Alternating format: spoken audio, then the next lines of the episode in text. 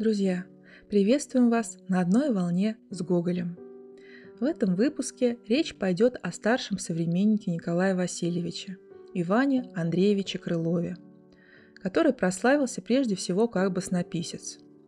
При этом в свое время он также являлся издателем журналов, прозаиком, драматургом и поэтом.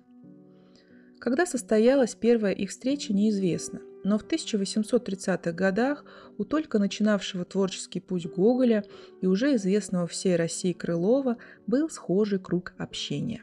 Вероятно, именно в этот период времени они и познакомились. А первое фактическое свидетельство о встрече двух писателей относится к 19 февраля 1832 года – когда лучшие литераторы и журналисты со всего Петербурга собрались в честь открытия на Невском проспекте книжного магазина книгопродавца-издателя Александра Филипповича Смердина. Он, кстати, был другом Ивана Андреевича. Результатом этого праздничного собрания стала публикация альманаха «Новоселье», где появились подаренные авторами Смердину произведения, в числе которых были пять басен Крылова и повесть о том, как поссорился Иван Иванович с Иваном Никифоровичем Гоголя – Видимо, близкой дружбы между писателями не завязалось, хотя они продолжали вращаться в одних и тех же литературных кругах. Например, оба были завсегдатаями субботних собраний у Жуковского. Одна из этих встреч даже запечатлена на картине, написанной учениками Алексея Гавриловича Венецианова в 1836 году. Жуковский пожелал иметь перспективный вид своего кабинета и в нем портреты лучших своих друзей и приятелей – Среди них оказались и Гоголь с Крыловым. Еще одно важное событие 1836 года – премьера пьесы «Ревизор» в Александринском театре. Сохранились свидетельства современников о том, что в портере, между прочим, сидел Иван Андреевич Крылов, никогда не бывавший в театре. Но, к сожалению, остается только предполагать, как баснописец относился к творчеству Николая Васильевича так как никаких документов и воспоминаний об этом не сохранилось. Гоголь же о Крылове подробно высказался в своей книге «Выбранные места из переписки с друзьями». Давайте послушаем его мнение.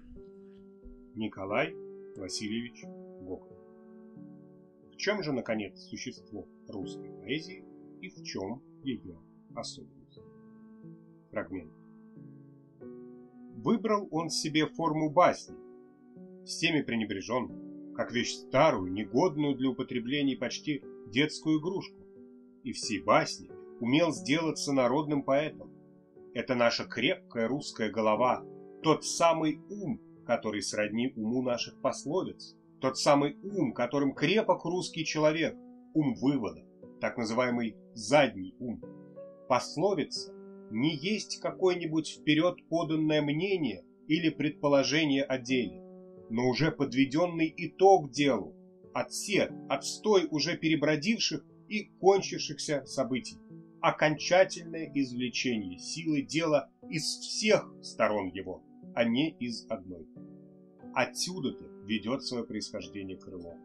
Его басни отнюдь не для детей, его притчи – достояние народное и составляют книгу мудрости самого народа. Звери у него – мыслят и поступают слишком по-русски. В их проделках между собой слышны проделки и обряды производств внутри России. Кроме верного, звериного сходства, которое у него до того сильно, что не только лисица, медведь, волк, но даже сам горшок поворачивается как живой. Они показали в себе еще и русскую природу. Всюду у него Русь и пахнет Русью всякая басня его имеет сверх того историческое происхождение. Несмотря на свою неторопливость и, по-видимому, равнодушие к событиям современным, поэт, однако же, следил всякое событие внутри государства. Ни один из поэтов не умел сделать свою мысль так ощутительной и выражаться так доступно всем, как Крылов. Поэт и мудрец слились в нем воедино. У него живописно все, начиная от изображения природы, пленительной, грозной и даже грязной, до передачи малейших оттенков разговора, выдающих живьем душевные свойства.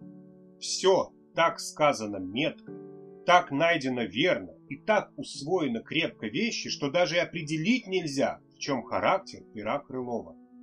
У него не поймешь его слога. Предмет, как бы не имея словесной оболочки, выступает сам собою, натурую перед глаза. Стиха его также не схватишь. Никак не определишь его свойства. Звучен ли он, легок ли, тяжел ли. Звучит он там, где предмет у него звучит. Движется, где предмет движется.